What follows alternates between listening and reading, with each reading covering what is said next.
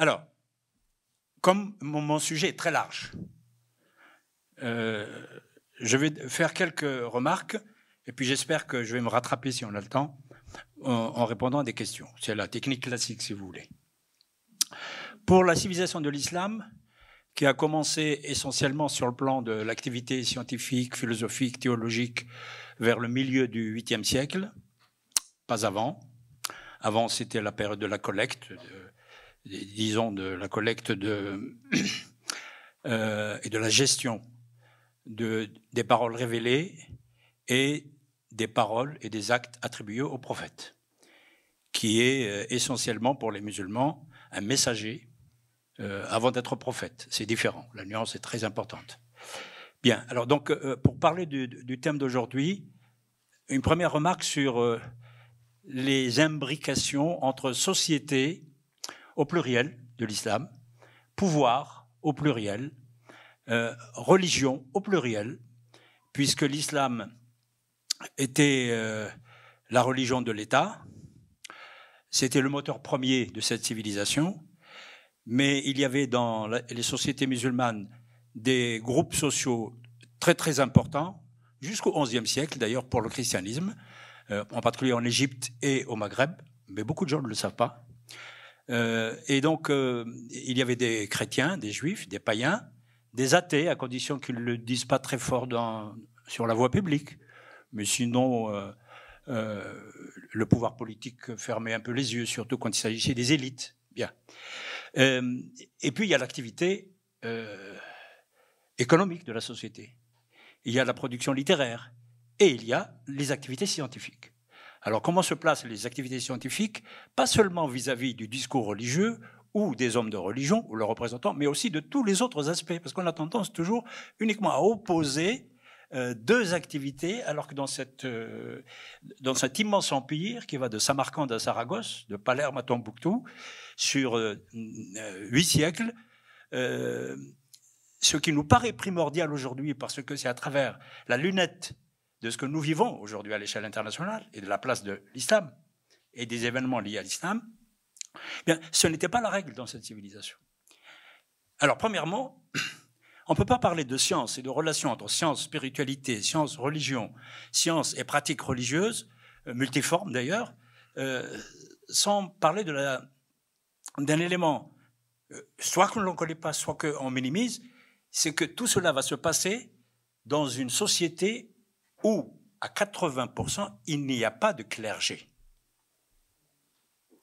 Et donc, il n'y a pas de hiérarchie qui va donner le là pour toute question qui va être discutée, en particulier celle d'aujourd'hui, qui n'est qu'une question qui est débattue. Ça, c'est un premier point. Pas de clergé, sauf chez les chiites, qui n'ont jamais dépassé 20% jusqu'à aujourd'hui. Voilà. Mais qui ont été très, des moteurs très importants dans la dynamique civilisationnelle. Et donc, du coup, la question naturelle qui se pose, c'est est-ce qu'il y a eu des procès Galilée? Euh, Un théologien, quelle que soit sa puissance, en pays d'islam, à partir du moment où il ne s'accroche pas à un clergé, il n'a pas le pouvoir de condamner ou de faire condamner un Galilée, même un petit Galilée. Euh, ce qui détient le pouvoir de condamner quelqu'un ou de traîner quelqu'un devant la justice des humains et la justice de Dieu, c'est celui qui est le vrai exécutant des, décisions du pouvoir. C'est le juge. Eh bien, pendant huit siècles, le juge musulman n'a jamais dépendu des théologiens. Il, n'a pas dépendu d'un clergé qui n'existait pas. C'est le fonctionnaire de l'État. Ah, vous allez me dire, mais l'État, ben, ce sont des gens qui vont prendre le pouvoir depuis le début avec un élément fondamental, c'est leur relation vraie ou supposée avec la famille du prophète. Et quand ça ne marche pas, ben, euh, on, trouvera autre chose.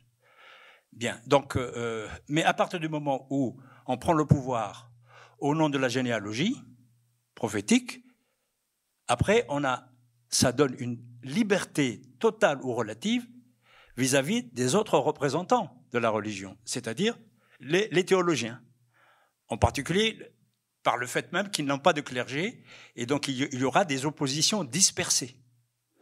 en fonction des courants, bien sûr, mais en fonction même des individus et des efforts des individus, des théologiens, l'ijtihad, comme on dit. Bien. Et donc, on arrive à un paradoxe qui n'est pas connu. Alors moi, je vous parle en tant que témoin de cette civilisation à travers les manuscrits scientifiques que j'ai euh, fréquentés, et avec les savants de l'islam que j'ai fréquentés depuis 1975. Voilà. Je ne sais pas tout, je sais peu de choses, mais ce peu de choses peut illustrer le discours que je suis en train de faire devant vous, modestement. Et donc, euh, pourquoi il n'y a pas eu de procès Galilée? Parce qu'il ne pouvait pas y avoir de procès Galilée. Pour deux raisons. La première, je l'ai dite. Il n'y a pas de clergé qui a un pouvoir égal ou supérieur et qui peut euh, pousser le pouvoir politique à donner instruction à des juges de euh, traîner devant la justice des hommes de science parce que ce sont des hommes de science qui auraient pris des positions contre le dogme de telle ou telle époque, tel qu'il est compris à telle ou telle époque. Euh, or, le pouvoir en pays d'islam, sauf que quelques, quelques, exceptions historiques, pour des raisons politiques d'ailleurs, le pouvoir, il est pris grâce à la religion, mais il est tenu grâce à l'armée et il est tenu grâce à une gouvernance qui n'est pas à 100% religieuse. Alors moi, je me permets dans mes écrits de la, qualifier de gouvernance séculière. Je ne l'appelle pas laïque. Laïque, c'est une appellation contrôlée, strictement hexagonale, comme vous le savez. Bien. Et donc, elle est séculière. Ça veut dire que on prend le pouvoir au nom de l'islam, au nom de la généalogie prophétique, et puis euh, ensuite, on gouverne en fonction des équilibres de la société, des groupes sociaux. Voilà. Et des rapports de force politique, surtout lorsqu'à partir de la fin du XIe siècle vont intervenir, va intervenir un, un argument massu, c'est que les militaires vont intervenir pour prendre le pouvoir, derrière le paravent bien sûr, parce qu'il faut toujours garder le paravent qui donne la légitimation, qui est la descendance du prophète. Bien. Donc ça, c'est une première remarque. Euh, deux, remarques. Pas de clergé, pas de procès Galilée. Mais pas de procès Galilée pour une deuxième raison. La science va se développer euh, d'une manière euh, très puissante à partir du début du IXe siècle. On peut considérer que les deux tiers du 8e siècle sont une période de maturation. Et à partir du 9e, donc, on sent que des éléments que l'observateur remarque très vite vont créer une dynamique qui ne va s'épuiser que, disons, vers le XIVe siècle. Je parle de dynamique scientifique. Et quand on parle de science en pays d'islam, euh, tout est science, mais moi je privilégie les sciences dites exactes aujourd'hui, mais auxquelles il faut ajouter la philosophie, c'est très important, l'astrologie, etc., etc. Bien. Donc, euh, ce développement de la science va entraîner une spécialisation de plus en plus grande de la production scientifique, de l'activité scientifique, de la production scientifique. Et puis, une constitution des élites différenciées. Et en particulier, plus la science va avancer, elle est à base euh, grecque, à 80%, mais à base indienne, chinoise, babylonienne, et puis les savoirs locaux, ce qu'on appelle les savoir-faire. Bien. Plus la science va avancer, plus les élites vont se différencier et il va y avoir une sorte de cloisonnement par le savoir, par le niveau du savoir, à tel point qu'un théologien n'oserait pas, ou n'a pas osé en tout cas, intervenir dans les débats scientifiques. Et il y a eu des débats scientifiques. Alors je vous informe qu'il y a eu les mêmes débats qui ont amené Galilée à considérer que la Terre tournait autour de son axe, nous sommes au XVIe, XVIIe siècle, et qui lui a valu un premier procès. Et le deuxième débat, c'est l'héliocentrisme, c'est-à-dire que la Terre tourne autour du Soleil. Ces deux débats, nous avons des preuves. Ils ont eu lieu au XIe siècle en Asie centrale. Et nous avons des témoignages de scientifiques. Et il y a eu deux, deux clans, toujours de scientifiques. Euh, un clan qui était pour ces deux notions et un autre clan qui était contre mais aucun des deux n'avançait des arguments religieux pour justifier sa position. C'était des arguments scientifiques pour l'époque, que l'on peut considérer aujourd'hui comme pseudo-scientifiques, mais pas des arguments de type théologique. Alors celui qui nous informe de tout ça, c'est Al-Biruni, mort en 1048, un grand mathématicien, astronome, etc. Bien. Et évidemment, il ne signale aucun acteur dans le débat qui fut théologien. Il ne parle que des scientifiques spécialistes en mathématiques et spécialistes en astronomie, c'est-à-dire l'astronomie géocentrique de l'époque, euh, euh, grecque, euh, voilà, essentiellement grecque. Donc voilà la, la, première remarque, elle est longue. Ensuite, il y a le problème de est-ce que, quand même, des théologiens n'ont pas pu s'empêcher d'intervenir sur les orientations de la science Oui, il y en a eu. Et il y a euh, un grand spécialiste hongrois qui s'appelle Goldziher, qui a écrit vers 1916 euh, un article qui a fait sensation, où il a récupéré pendant des années tous les, fragments de textes signés par des théologiens plus ou moins reconnus, mais sur une plage de temps qui va du 9e siècle jusqu'à la période ottomane. Vous voyez, donc, vous voyez la période quand même. Et il a essayé de montrer effectivement qu'il y avait des théologiens qui s'opposaient pas à telle ou telle orientation de la science, parce qu'ils ne les connaissaient pas. Ils s'opposaient globalement à une démarche qui a commencé dès la fin du 8e, début du 9e, c'est-à-dire que les sciences en pays d'islam, sciences exactes, ont été des sciences essentiellement hypothético-déductives, c'est-à-dire l'héritage de la science grecque et même de la science hellénistique, troisième siècle avant Jésus-Christ. Bien. Donc ça, il n'y a pas eu de débat entre théologiens et scientifiques. Il y a eu des critiques de théologiens qui ne représentaient qu'eux-mêmes, ils ne représentaient même pas l'école juridique. Vous savez, chez les orthodoxes, il y a quatre écoles juridiques. Il y a les malikites, les hanafites, les shafi'ites, les hanbalites, et puis le cinquième, c'est les ibadites, mais ils ont été mis en minorité depuis longtemps.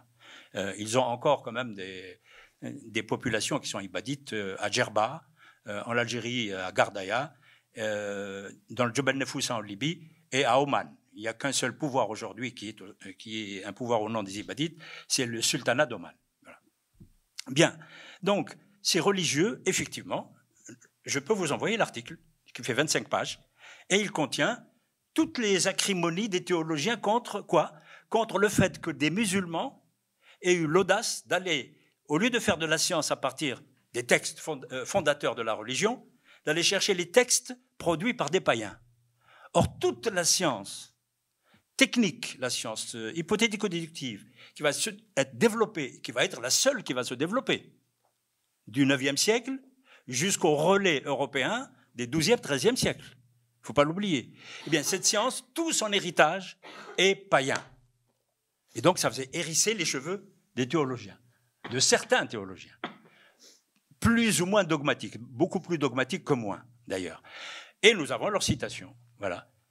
Est-ce que, malgré le fait qu'ils s'étaient dispersés, sans clergé, est-ce qu'ils ont pu influer sur la dynamique de la science? Jamais. Je peux vous l'affirmer. Donc, depuis le IXe siècle, il y a eu des critiques jusqu'au XIVe siècle, mais la dynamique scientifique était tellement puissante, surtout soutenue par le pouvoir politique pendant au moins deux siècles, après par les groupes sociaux, c'est-à-dire les mécènes, c'est-à-dire les, scientifiques eux-mêmes, des, groupes musulmans, mais qui étaient convaincus à partir du IXe siècle que la science peut être au service de la religion, peut être au service de l'islam, après quelques résultats euh, spectaculaires, comme euh, des, théorèmes de mathématiques qui ont permis de déterminer scientifiquement la direction de la Mecque en n'importe quel endroit de l'immense empire. Euh, comme un théorème qui a permis de déterminer les moments des cinq prières de l'islam, les, cinq prières quotidiennes mais avec des formules trigonométriques qu'il a, fallu définir comme objet, puis ensuite élaborer comme théorème, comme résultat et comme outil. Et donc tout cela a, créé quoi? Ben, A créé un, nouveau comportement. D'abord au niveau de l'élite, et puis ensuite ce comportement va se diffuser au niveau de ce qu'on appelle la couche inférieure, comme on dit. Tout simplement pourquoi? Parce qu'ils voyaient bien qu'il y a des mosquées qui étaient beaucoup mieux orientées vers la Mecque que les mosquées construites par des gens qui n'étaient pas architectes. Or, les architectes, à un moment donné, dans les grandes villes, on exigeait qu'ils connaissent un peu de mathématiques, un peu de trigonométrie, un peu de géométrie. Voilà. Et donc, euh, les preuves sont flagrantes au niveau des citoyens que la science venue des païens, développée par les musulmans, ben, sert à quelque chose, et en premier lieu sert à la religion, à l'islam, qui était donc euh, triomphante. Et en plus, elle sert aussi à résoudre des problèmes ben, ben, de, la vie de, la société. Voilà. Euh, donc en fait, Goldziher, il, a, il avait une position idéologique qui était de montrer qu'il y a eu des théologiens dogmatiques, parce que le titre de, son article est un peu sibyllin, c'est la position de l'ancienne orthodoxie islamique par rapport aux sciences antiques. Sous-entendu que, quand il a écrit l'article, ben, il y a toute l'histoire de l'Empire ottoman avant. Donc pour lui, l'Empire ottoman, c'est la nouvelle orthodoxie islamique, c'est des Hanafites. Donc elle est plus moderne. Et donc, il était pro-ottoman, si vous voulez, si j'ose dire. Et donc, euh, le problème, c'est que ça ne va pas, parce que précisément, la période ottomane, du point de vue scientifique, c'est la période du déclin, pratiquement à, 50-60%. Et donc, il n'y a pas de preuve aux arguments de Goldziher. Mais enfin, je passe. Bien. Maintenant, deuxième point important, est-ce qu'il y a eu, euh, est-ce que quand même le contenu du corpus religieux va amener à la naissance de débats, mais beaucoup plus tard. À partir du XIVe siècle, il y a le déclin. Mais alors le déclin, euh, comment il va s'opérer? Non pas au niveau du débat sur la validité ou la justesse ou l'utilité de telle ou telle science, surtout d'origine païenne, mais c'est euh, uniquement un courant dogmatique de théologiens qui va combattre la philosophie. Donc c'est elle qui va être la cible. Mais les mathématiques, l'astronomie, l'astronomie, la géométrie, la théorie des nombres, la combinatoire, n'ont jamais fait l'objet d'attaques en tant que telles. Bien, et même l'astronomie. Or, l'astronomie a failli être héliocentrique, mais ce sont les scientifiques eux-mêmes qui n'étaient pas d'accord. Et ensuite, l'astronomie a toujours considéré les, les, découvertes grecques comme étant valables. Le tournant va avoir lieu au XIXe siècle, ou avec la, mondialisation, avec l'intégration des sociétés musulmanes, soit par la colonisation, soit par les indépendances, où on va avoir des changements qualitatifs qui concernent les débats de, cet après-midi. Alors, par exemple, il y a deux débats qui vont se développer, mais qui n'ont jamais existé en pays d'islam pendant huit siècles. C'est l'inimitabilité du Coran. C'est-à-dire que la parole de Dieu est inimitable ce, sujet de débat n'avait pas entraîné de débat important pendant les huit siècles, tout simplement parce qu'il s'agissait de l'inimitabilité de la parole de Dieu. Mais le sens du mot inimitabilité, en arabe c'est i'jaz, va changer au XIXe siècle. Et il va signifier que la parole de Dieu est indépassable au niveau scientifique. Ça veut dire que tout résultat scientifique qui va être le résultat de l'effort des scientifiques selon les règles de la science, qui sont, comme on dit les collègues, évidemment, la science est, falsifiable, elle est, euh, on peut la corriger, on peut, etc., etc. eh bien, euh, il y a eu un glissement à partir de la fin du 19e siècle et surtout dans la première moitié du 20e siècle. Et ce glissement, on va l'observer dans des échanges dans le milieu universitaire où des musulmans vont donner au sens inimitabilité, c'est la capacité unique de Dieu de pouvoir déjà prédire tous les résultats scientifiques qui vont être euh, découverts euh, avec l'avènement de l'islam et plus tard et surtout aujourd'hui. Donc, il les a, il peut les concevoir puisque c'est Dieu le créateur de la terre, créateur du savoir, etc., etc. Puisqu'il peut les concevoir, puisqu'il peut les créer, il est le moteur premier. Donc, on doit les trouver, si on a la clé, dans les livres sacrés. Eh bien, les musulmans ont un livre sacré qui est censé compléter les autres livres sacrés hein, dans la théologie musulmane, c'est le Coran. Et donc le mot inimitabilité qui était qu'aucun autre être humain ne peut produire une phrase qui soit aussi belle, aussi profonde que celle de Dieu. Ça c'est une chose, c'était acquis, il n'y a même pas de débat, il n'y a pas de problème. C'est devenu euh, si on, cherche beaucoup, si on cherche, si on a un bon chercheur, on est un bon chercheur, eh bien, on peut trouver, euh, par exemple, euh, la théorie de la lumière dans tel ou tel verset du Coran aujourd'hui. Le problème, c'est que, comme vous le savez, il y a maintenant deux théories de la lumière. C'est la théorie ondulatoire et la théorie corpusculaire. Alors un jour, un étudiant est venu me voir et me dit, je veux faire une thèse avec vous sur la relation entre la parole de Dieu qui est dans le Coran et puis le développement des sciences aujourd'hui. Et je lui ai donné l'exemple des deux théories qui coexistent aujourd'hui sur la lumière. Mais je lui ai dit, euh, vous allez démontrer quoi? Que la théorie corpusculaire est déjà dans le Coran? Alors si vous démontrez ça, et si un jour les scientifiques vont établir d'une manière indiscutable qu'il n'y a qu'une seule théorie, ni la première, ni la deuxième, mais une troisième, qu'est-ce que vous allez dire après la soutenance de thèse? Que Dieu n'a pas dit la vérité ou il a caché la vérité aux hommes?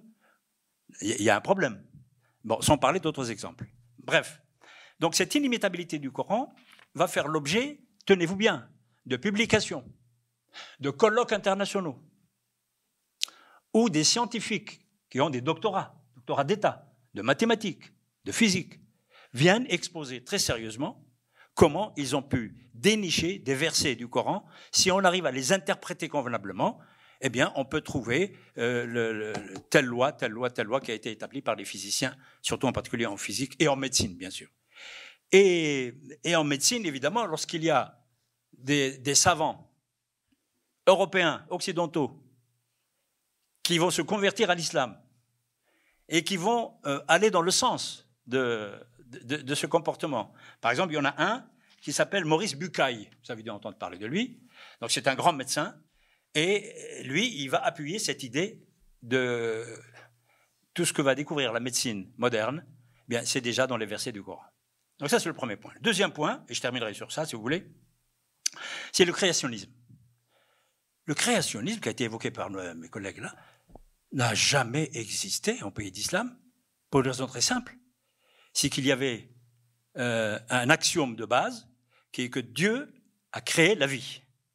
Dieu a créé la terre et l'univers, et donc Dieu a créé tous les phénomènes liés à ses créations premières.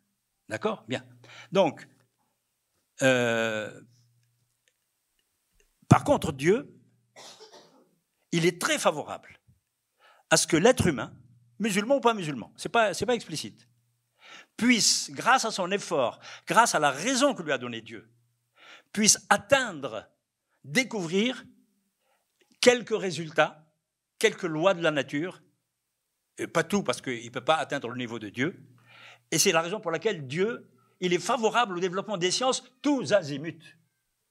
En particulier, les sciences de la biologie, en particulier euh, le darwinisme, etc., etc. Donc les théologiens tout à fait euh, majoritaires, euh, jusqu'à la fin du XIXe siècle, ont considéré que, bon, eh bien, tout ce qui va être découvert en science et affirmé et démontré comme étant des résultats, bien ça ne fait que conforter les miracles divins et évidemment la connaissance de Dieu de tout cela. Le phénomène va apparaître essentiellement par influence, semble-t-il, et je terminerai sur ça, des, courants américains. Et ce n'est pas un, musulman du Maghreb ou un musulman du Proche-Orient ou un chiite qui, qui va développer cette idée. C'est un Turc c'est un Turc qui va publier des dizaines d'ouvrages depuis, euh, donc je ne sais pas si j'arrive à trouver son nom, et vous trouverez sur vous, vous tapez euh, créationnisme musulman, euh, Wikipédia, et vous avez des pages et des pages. D'accord? Eh bien, il a fait que reprendre les idées des sectes américaines, et il les a développées, et il a eu un succès absolument incroyable. Pourquoi le succès est visible aussi dans les pays musulmans? Eh bien, tout simplement parce que, à partir des indépendances, les pouvoirs politiques ont instrumentalisé, une grande partie, ont instrumentalisé l'islam ou les quelques déviations que les théologiens auraient condamnées d'ailleurs, instrumentalisées pour la gouvernance. Et donc, ce qui n'a jamais existé en pays d'islam, c'est-à-dire un clergé, on voit apparaître de plus, depuis les indépendances des débuts de constitution de clergé, mais clergé constitué par l'État, par les gens qui sont au pouvoir. Or, en dehors du pouvoir politique chiite en Iran à partir de 1979 et celui de l'Arabie saoudite. Tous les autres sont des pouvoirs qui sont là, pas au nom de l'islam comme au IXe siècle, ils sont musulmans, mais ils vont gouverner, pas d'une manière séculière, ils vont même souvent gouverner d'une manière laïque sans le dire. Donc plus fort encore.